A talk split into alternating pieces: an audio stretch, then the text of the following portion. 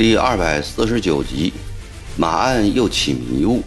回音：飞信哥。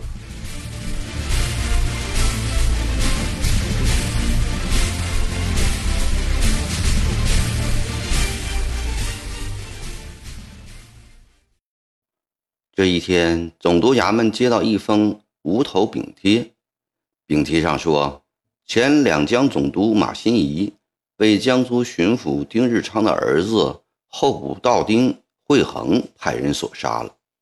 事情是这样的：丁日昌的独生子丁惠恒是个花花公子，读书不长进，成天吃喝嫖赌，二十岁了还没考中秀才。丁日昌急了。给他捐了个生源，指望他能考中举人。考了三次，文章做的狗屁不通，他自己也不想考了。丁日昌九十岁的老母亲疼爱孙子，便对儿子说：“你当了巡抚，荣华富贵，就不替儿子着想？我丁家做官，就做到你这一代为止了。”丁日昌是个孝子。又是个慈父，也是个敛财有方的贪官，他有的是贪不来的大量银子，于是又给儿子捐了个监生。因为当时的规定，捐纳者必须具有监生的资格。接着，他又兑上两万两银子，给儿子买了一个候补道。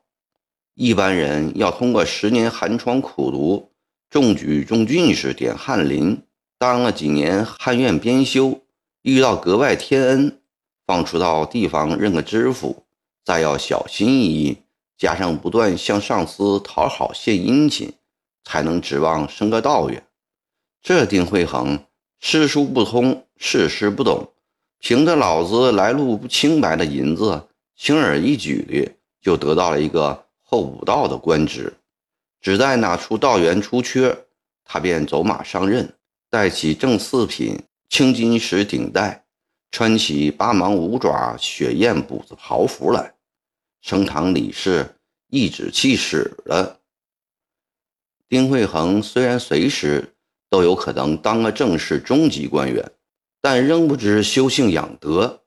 他嫌住苏州在父亲管束下也不方便，便带着妻妾和几个家人，在江宁城南秦淮河边金谷堂。买一栋宽敞的带花园的楼房住了下来，每天除了在家与妻妾调笑、打牌赌博外，便在酒楼歌场听曲饮酒，在花街柳巷寻欢作乐。这一天，他来到秦淮河边，走进了新建不久的媚香楼。这媚香楼是晚清秦淮名妓李香君的住所，清兵打金陵时毁于兵火。后又修复。咸丰二年底，太平军进入小天堂，媚香楼再次被烧。同治三年，赵烈文奉曾国藩命整修秦淮河，媚香楼便又应运重建。眼下的媚香楼比咸丰二年前的旧楼还要华丽数倍，几乎赶上了李香君时代的水平，宴领群芳之首。丁公子一登楼，保姆便安排他平日最喜欢的姑娘香玉来陪伴。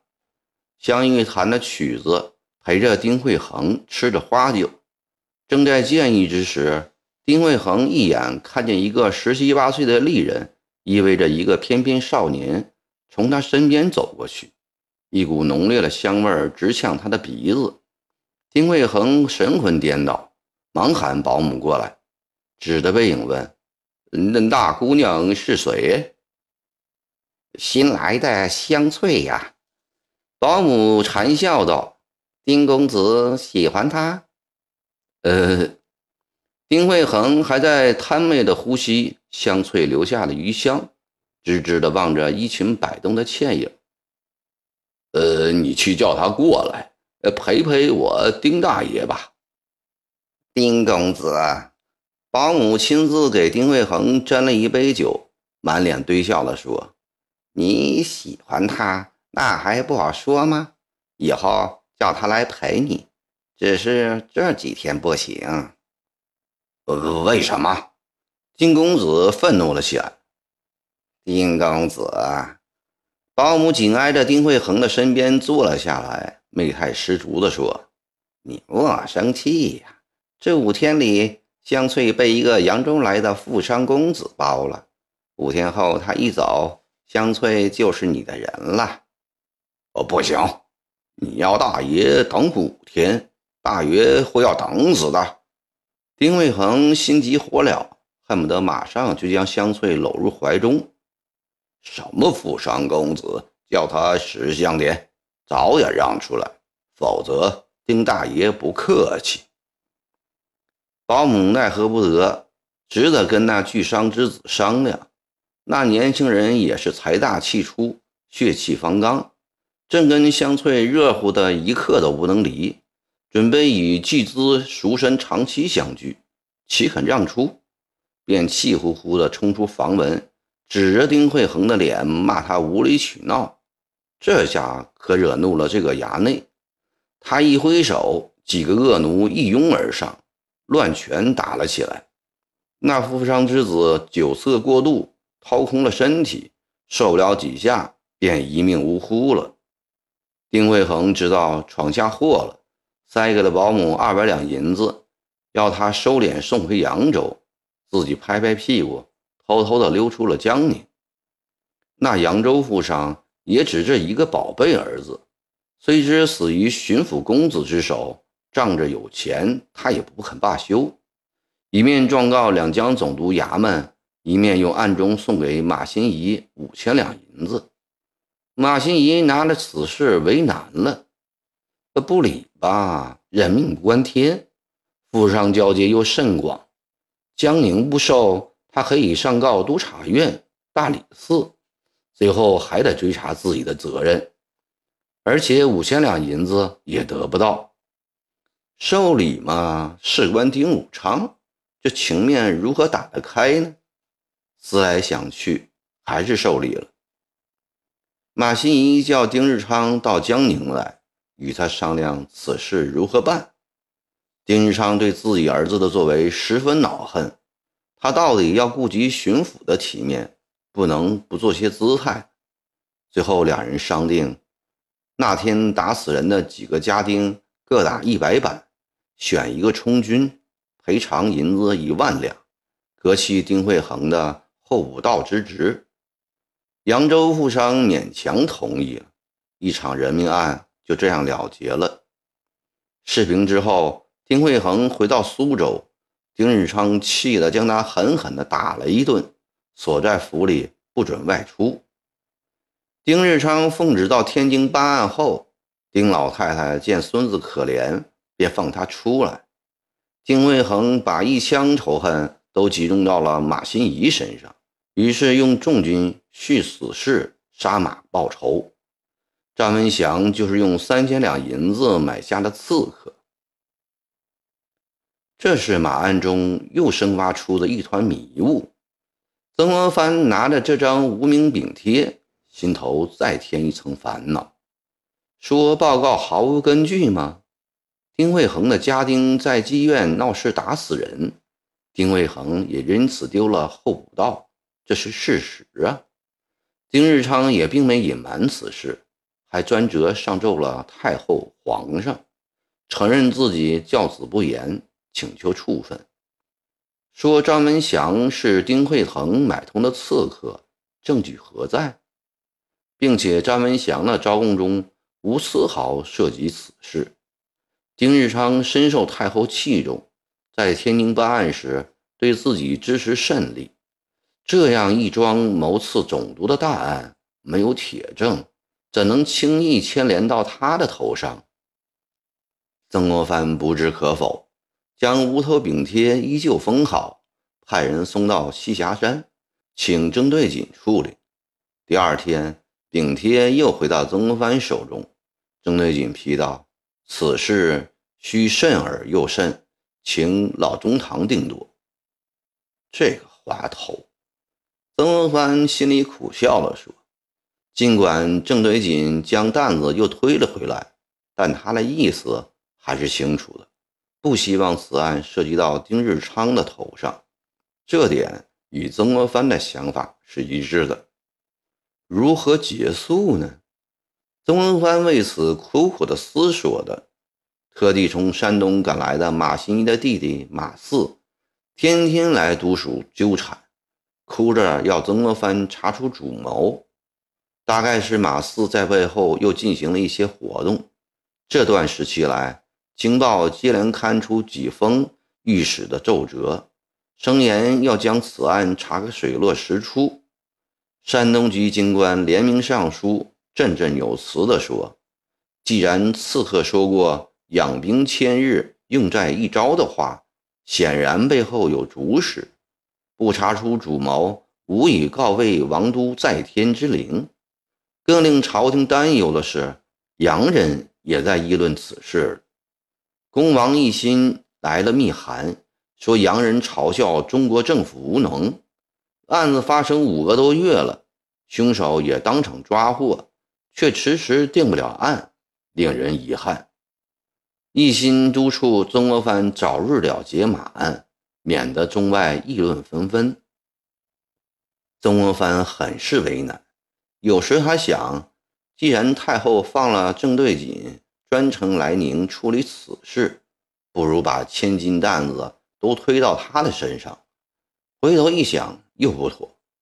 倘若郑对锦认真过问此案，他也可能又出张文祥的招供来。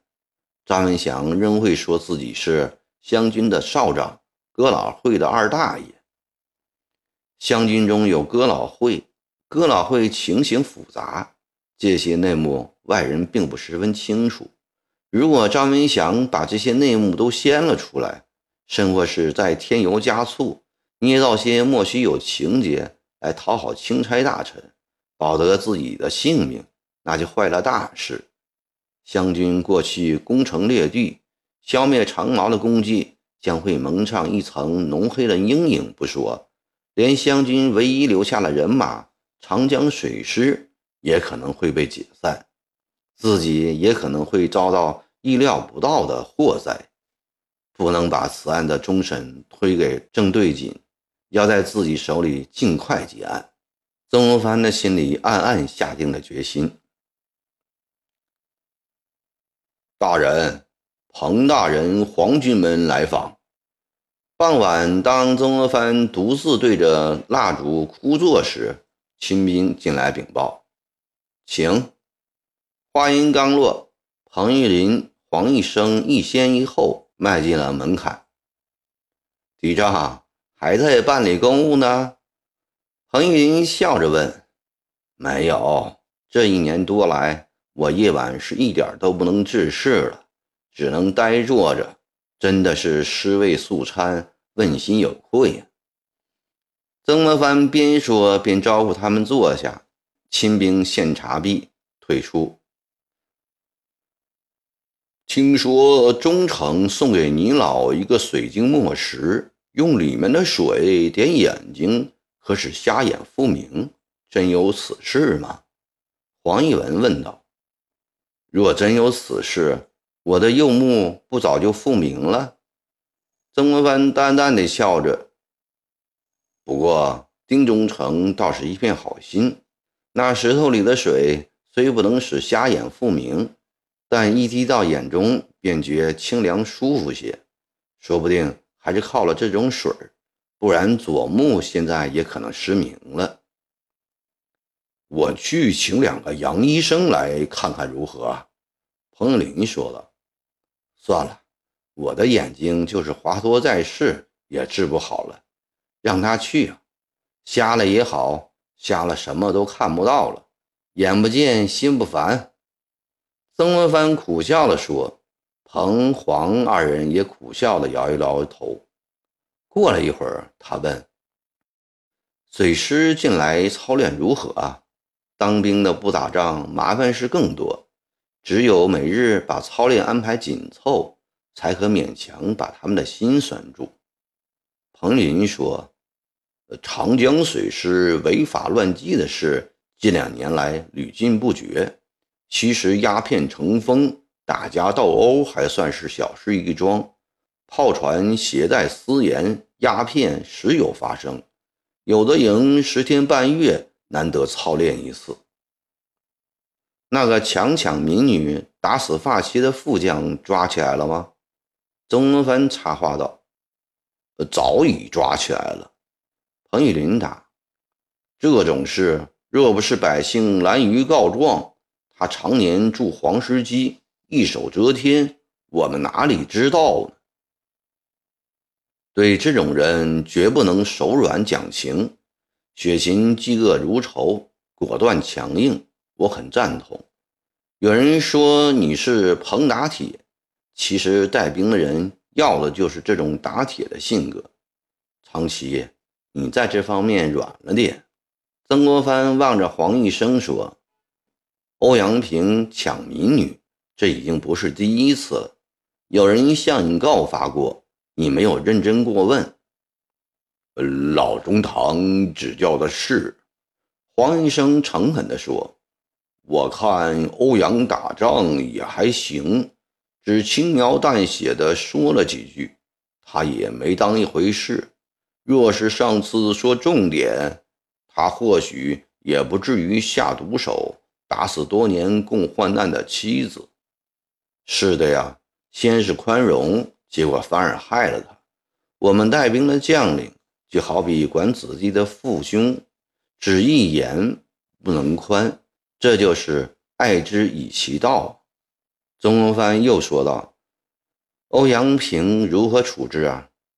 看来不杀不足以平民愤了，彭玉麟坚决地说：“我也同意，但他是副将，分比寻常武职人员，各项证据都要充分，还有他自己签字画押。”曾国藩说。稍停了一会儿，他以沉重的心情感叹道：“历史上任何一种军队，不怕他主建之初是如何的纪律森严。”以后又是如何的战功辉煌？时间一久，必定滋生怒气，直到腐烂败坏。前代不说，本朝的八旗兵、绿营，当初都是英勇善战的军队，入关统一全国以及平定三藩叛乱，都是靠的他们。后来不行了，但他们的威风至少还维持过几十年。我在衡州练勇之初。曾希望湘军不倒八旗兵和绿营的覆辙，谁知打下江宁后就不能再用了，不得已十层裁去八成，留下水师这支军队。我寄予很大希望，愿他们成为抵御外辱的筑石长城。不想他也不争气啊！彭玉麟、黄玉生一起说：“是我们辜负厚望。”没有把水师整顿好，这是气数使然，不能怪你们。”曾国藩轻轻缓慢地说着，心中似有满腹苦恼要道出来，但终于没有吐出。二位今夜来有何事啊？嫡长，长江水师发现了哥老会。水师也有哥老会？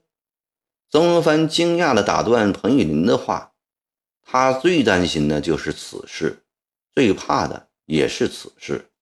申明彪当年哗变，险成大祸，就是有哥老会在暗中串通唆使。审讯中还得知哥老会组织严密，更令他又恐又惧。所以廷军查出的一百多个哥老会成员，全被处以斩首。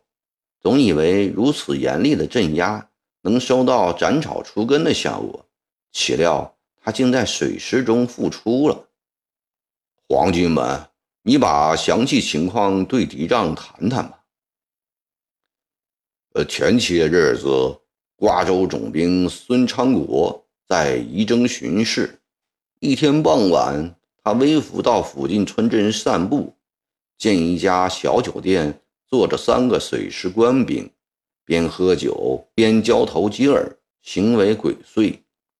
他于是也要了一杯酒，坐在一旁装着喝酒的样子，仔细听，说的什么大半没听清楚，只听到说申明彪被杀，张文祥眼看要剐，我们袍哥又要倒霉了，还说我们袍哥杀不尽斩不绝，到时我们劫法场。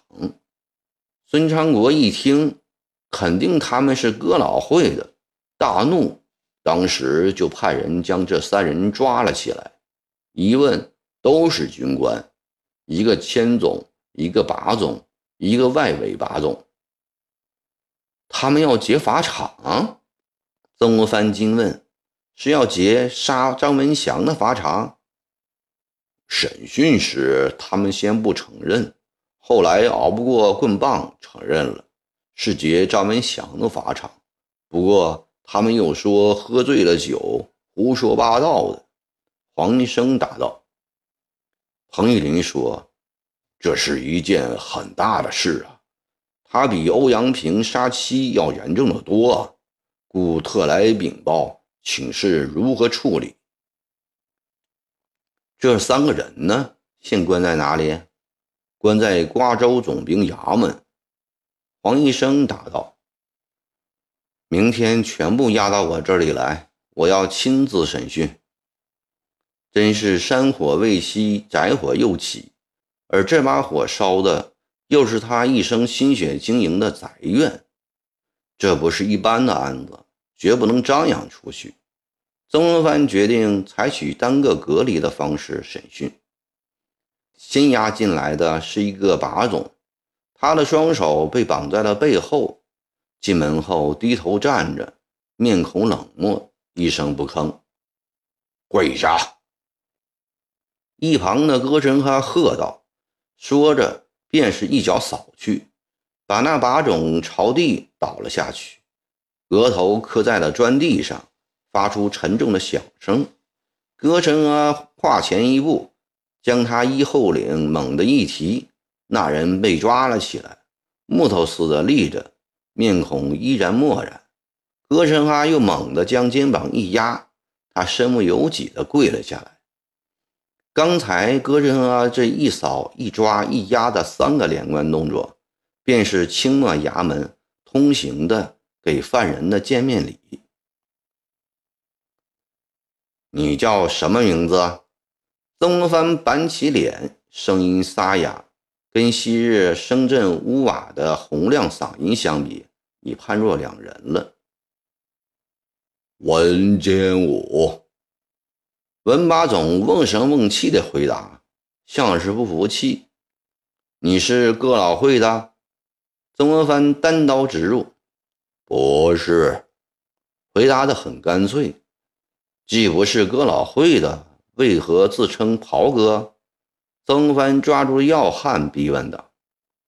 文监武愣了一下，说：“我兄弟们都是这样相互称呼的，大家都以为这样亲切。你认识申明彪吗？不认识。